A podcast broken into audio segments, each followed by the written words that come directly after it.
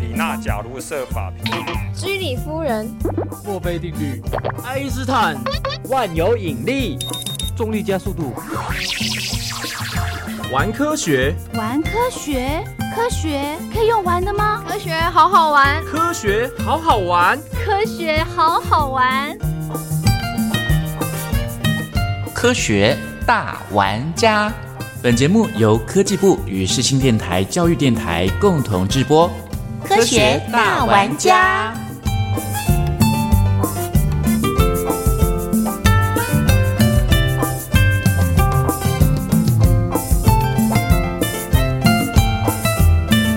欢迎朋友们一起来玩科学、探究科学。今天科学大玩家要带听众朋友来认识一种无所不在、无孔不入、对科学影响深远的大自然现象，以及相关重要的科技研发。你猜得出来吗？今天玩什么？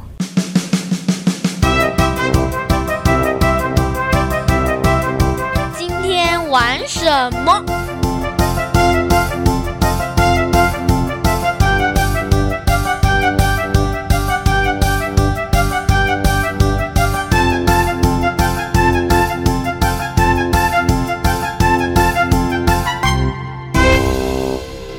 来无影去无踪，有时好像是有他的陪伴，但又有时好像没有。但是他一直在我的身旁。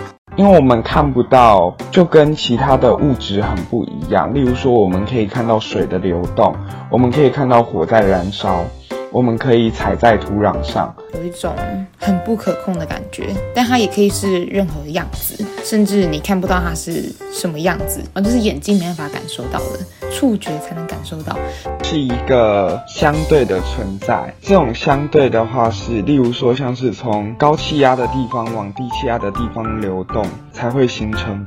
嗯，它有非常多的用途，然后它可以推着帆船走，飞机飞行也需要依靠它，然后它也可以发电。荷兰的代表利用它来抽水。呃，《西游记》里面有一个铁扇公主，她的芭蕉扇哈，一挥就把人吹到八万四千里以外。哦，这个力量真的很大。啊，新竹有两个名产啊，米粉还有柿饼，他们都要靠什么才能够做成呢？啊，我想到了一部非常经典、世界知名的电影，这是由克拉克盖博跟费雯丽所主演的《飘》。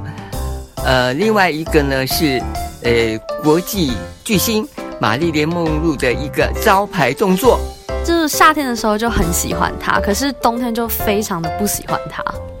它的力量很强哦，它强到可以把树连根拔起。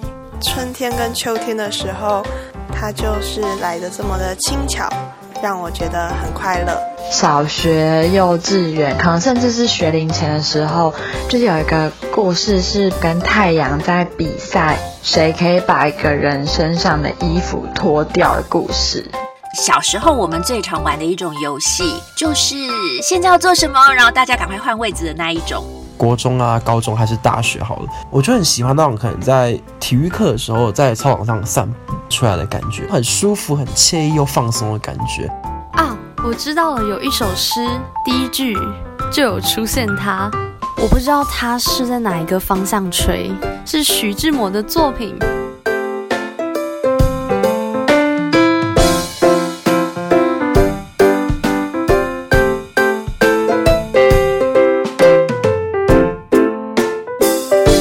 欢迎朋友们，一起来亲近科学，探究科学。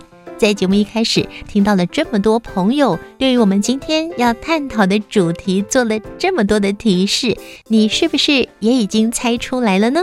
没错，它就是来无影去无踪，没有它也不行的风哦。谈到了风跟科技的连结，朋友们大概直接就会联想到风力发电吧。台湾最近这几年呢，非常积极的在推动再生能源，规划在二零二五年，再生能源呢要占发电量的百分之二十。那因为我们台湾位处在东南亚的季风带，拥有非常丰富的风能资源，在全球的风速评比当中。台湾海峡更是名列前茅，拥有世界级数一数二的优良风场哦。所以呢，政府就规划以三个阶段的策略来推动离岸风电的发展，以便呢能够在二零二五年达到离岸风电非常稳定的目标五千五百万瓦哦。那其实对于风跟科学的连结，大部分的人都会直接想到风力发电。那事实上呢，除了风力发电之外，还有很多是你想象不到的哦。今天科学大玩家节目就要为听众朋友介绍运用风的科学技术。我们邀请到了有“国军发明王”、“空军爱迪生”称号的徐子圭教授，来跟我们分享他运用风所研究发明得到国际金牌奖的作品。今天玩什么？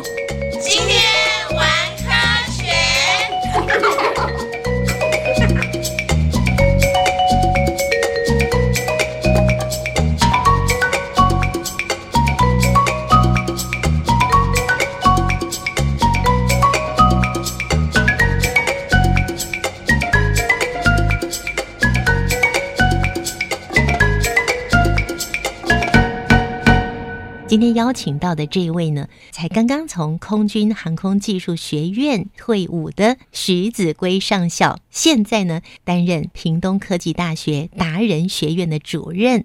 您好，徐主任。大家好，我是徐子圭。您真的是一个热爱发明的人啊！您的发明的奖项真的是太多太多了，我们就把这个焦点锁定在跟风有关，因为呃，您。的研究里面跟风有直接相关联的非常非常的多。是的，没错。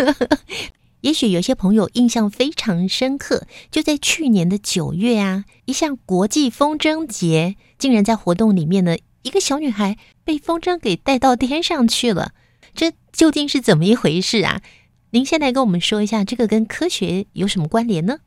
其实风筝哈这个东西发展的很早啦。风筝是谁发明的？当然，我们是由中国的历史来看的话，大家都会讲说是鲁班啦。但是也有一种说法是墨子啦。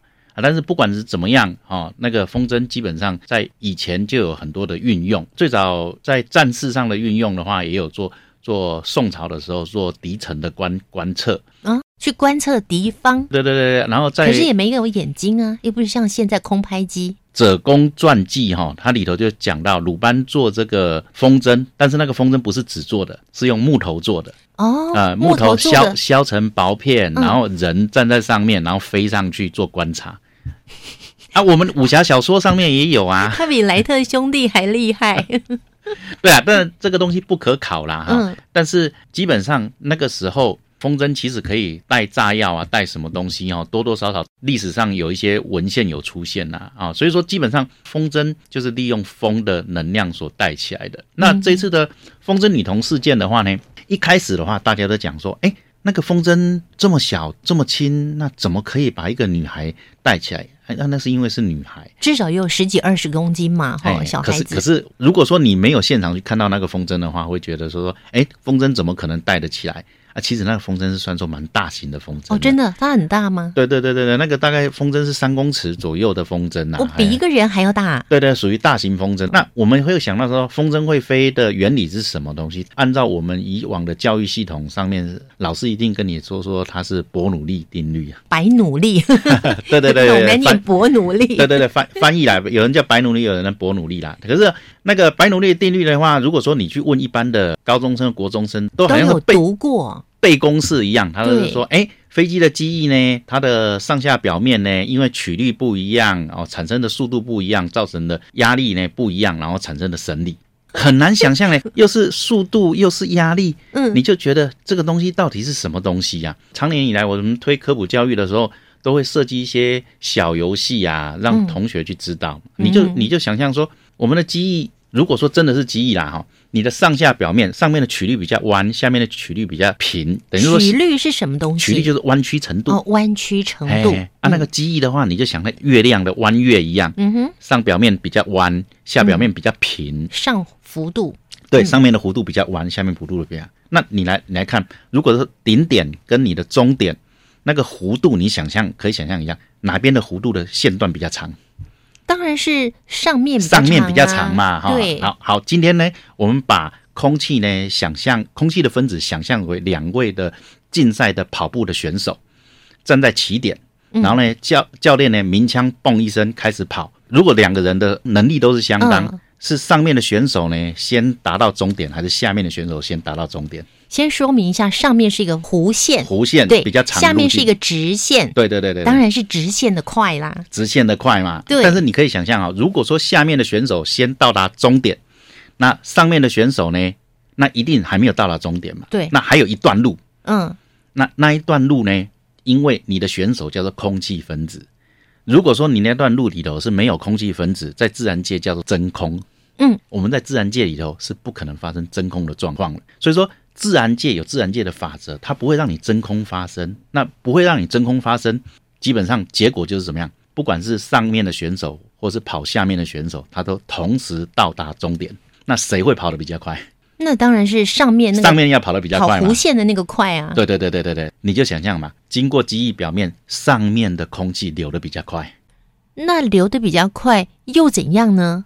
啊，流得比较快的话呢，那跟压力有什么关系？你可以想象哦，空气分子是不断的进去。你想象一段区域的时间里头有十个空气分子，从起点到终点，十个空气分子在机翼上面排开来。上面的因为路径比较长一点，所以说分子跟分子之间的距离就会比较远，比较远。嗯，好、下面呢比较密一点。嗯，我常常把一群小朋友拉出来，一群小朋友如果是肩碰肩，让他们挤在一起，再缩短空间，再缩短空间，缩短到最后什么？大家会挤来挤去。嗯嗯，啊，如果长一点的话呢，基本上不会碰到自己。对对，我们空气分子一样啊，那个就是空气的密度，密度过高的时候，互相碰撞的机会就大。所以下面的压力比上面的大。对，碰撞的话就会产生压力。那所以说，自然而然的下面的压力就比较大，上面的压力就比较小。压力大的可以推向压力小的，所以说升力就这样产生了。你看看，我们刚刚讲到速度、压力，哎，你就可以很容易的去想象说，因为机翼的外形造成上面的速度比较快，嗯然后下面的压力比较大，因而产生升力，这是伯努利定律。所以飞机才飞起来了。对，但是风筝的事件呢，其实用到伯努利的的现象呢，不到百分之三十。嗯，那它是用的什么呢？如果说今天你小时候都玩过纸飞机，我们刚刚讲白努利定律的时候呢，你纸飞机的机翼的表面呢是平的啊，没有弧状啊，折纸飞机是对对对平的对，，是平的啊。那伯努利定律不适合套用在上面啊。嗯，是不是伯努利讲错了？纸飞机飞出去也是下下叫啊，也是有升力啊。可是我有个问题哎，纸飞机呢上面是平的，可是它下面有个手握着的地方哎，啊，那手三角形那个那个是机机身的部分，那其实没有关系没没有关系，那不会。哦我们的会产生升力都是机翼机翼来源啊，只是说我们在我们的科学教育里头的话呢，基本上不能讲的太深奥，所以说只介绍了白努力定律。嗯那其实升力的来源呢，追到源头的话，其实不叫白努力定律啦，就像纸飞机一样，纸飞机你射出去的时候呢，它不可能是零度攻角。所谓的攻角就是飞行的方向跟你的风风的方向呢有一个夹角叫弓角，嗯，那个弓怎么写？攻击的攻，攻击的攻，嘿嘿嘿嘿嗯，就是 angle tact 嘛。有个弓角产生的话呢，就是说你的机翼呢有个斜度，迎风面的风吹过来的时候呢，那个风呢会顺着机翼的表面呢往后面下游流过去，流过去的时候呢会在尾巴呢会卷起一个漩涡，嗯，会卷起一个漩涡，这个我们一般叫做下洗作用，我们都。看不见，对不对对对对对对，我们都看不见，可是它真的会有一个漩涡。，对，在 YouTube 的影片上面，大家可以去打一下哈、就嗯机翼空一格下洗作用。哪个洗？洗洗东西的洗洗洗衣服的洗，上下的下当袜洗，嘿 下下洗作用。嗯啊，这个下洗作用你就会可以看得到它的实验的影片哦哦，很精彩。后面会有一个涡旋旋出来，嗯那个涡旋呢越强呢，代表一个涡度就越强。我们有一个叫旋流量，在科学上面有个旋流量，但是一般旋流量的话呢，都到大学领域才会教得到。你对小朋友不能讲旋流量，太深奥了。哦听不懂。对对对对对对，但是你可以想象啦，如果说今天风越强的话，它后面的漩涡就越大，越大的话有个强度，那个强度越强的话呢，它跟升力是成正比的。所以它就会升得更高。对，如果说风越强，然后有个角度，那个那个漩涡越强的话呢，那基本上就会带起来啊。这个就是很有名的，叫做库塔升力定律。库塔贾克斯基哈，就是我们翻译成中译的话，就是简称为库塔升力定律。嗯，哎啊，伯努利定律也是可以从库塔生力定律慢慢的去把它简化出来，变成我们的伯努利定律。哎啊，原始应该是库塔生力定律啦。飞机只要射出去有攻角，它就会有升力。嗯那其实我们的升力来源呢，不是只有这两个可以解释，嗯还有一种就是地球的地心引力。哦，这个小时候学过地心引力，不过这个地心引力又跟你刚刚讲这个有什么关联呢？因为你地球会转。我们像我们现在跟主持人现在坐在这边，你觉得你是静止坐的，可是你有没有想象，地球一天转几圈？应该是自转一圈吧？对呀、自转一圈啊！你有没有想象哦，赤道有多长？我们现在不讲地球一圈呐、啊地球一圈，然后除以一天二十四小时，一小时六十分钟，一分钟六十秒去除，除下来的话呢，你每秒呢，地球呢转动的速度呢，大概是三十公里左右。三十公里，你坐在这边呢，你你已经无形当中每过一秒就走了三十公里，只是说我们在一个自转的惯性系统上面，你没有感觉，没感觉呀。对对对对对，你是、嗯你是瞬间移动的，对对对，就像我们的那个洲际弹道飞弹一样，飞弹呢怎么打美国？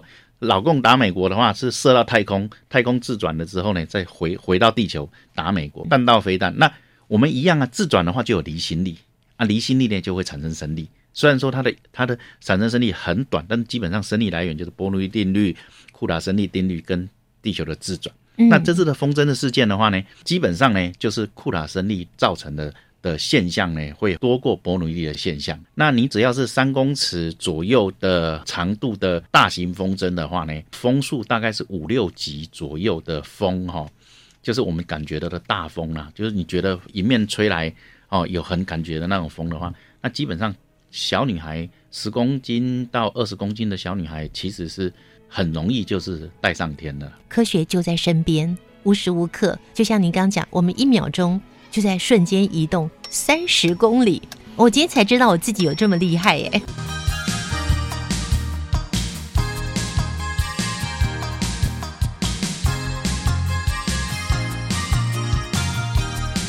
风可以很文学，也可以很科学。徐子圭教授呢，您的很多的研究都是跟风有关的。特别在二零二零年呢，您跟您的儿子一起研究了低碳自然对流旋风燃烧炉，获得马来西亚国际发明展的金牌奖。低碳自然对流旋风燃烧炉，这是干嘛用的、啊？也是跟风有关。勉强算作跟风有关啦，其实就是用一些气流的原理啦。嗯，哎，因为因为你在我们一般拜拜的那个金炉的话，哈，你在烧的时候，基本上它的燃烧效率都不好，尤其现在空屋讲的那个定定法规都很严重，你不能随便去烧金子，也有嗯特定的时间，然后特定的量。那呃，重点在在说它排排放的二氧化碳、一氧化碳化碳呢、那怎么样让它燃烧完全啊？这个污染量就会降低。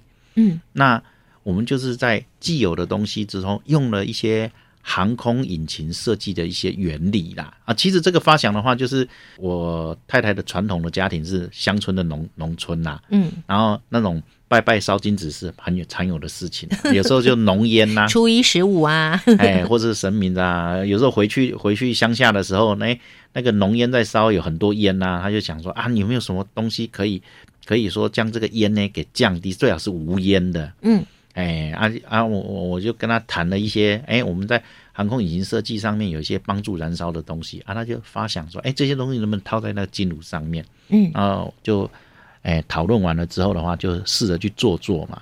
等于也是生活中需要的。对对对对对对对对，那、其实我们就做很简单啊，就是里头多增了一个内筒的炉啊，这个后来有去申请专利了啦，哎、嗯也有也有厂商来跟我们去洽谈这些一些技术合作啦，在燃烧的时候就真的说它的烟就没有了，燃烧也比较完全，而且我们一般烧金纸是一张一张烧，可是它这种炉的话，基本上整碟丢进去，你不管它盖子盖起来就就就自动就把它烧完了。太神奇了吧？需需要给它电吗？需要插电吗？不用不用不用不用不用不用插电，不用不用。哎，当然我们市面上产品有有人做到用插电的方式，但是那个都不不不不是说环保。对对对对，也不是不环保啦。你还你不可能叫一个庙里头哈，然后那么大的金炉，然后再就去插电，那电费要多多少钱呢？对呀，用自然对流的方式，我们用最简单的、花最低成本的，可以达到完全燃烧的效应去开发这个东西。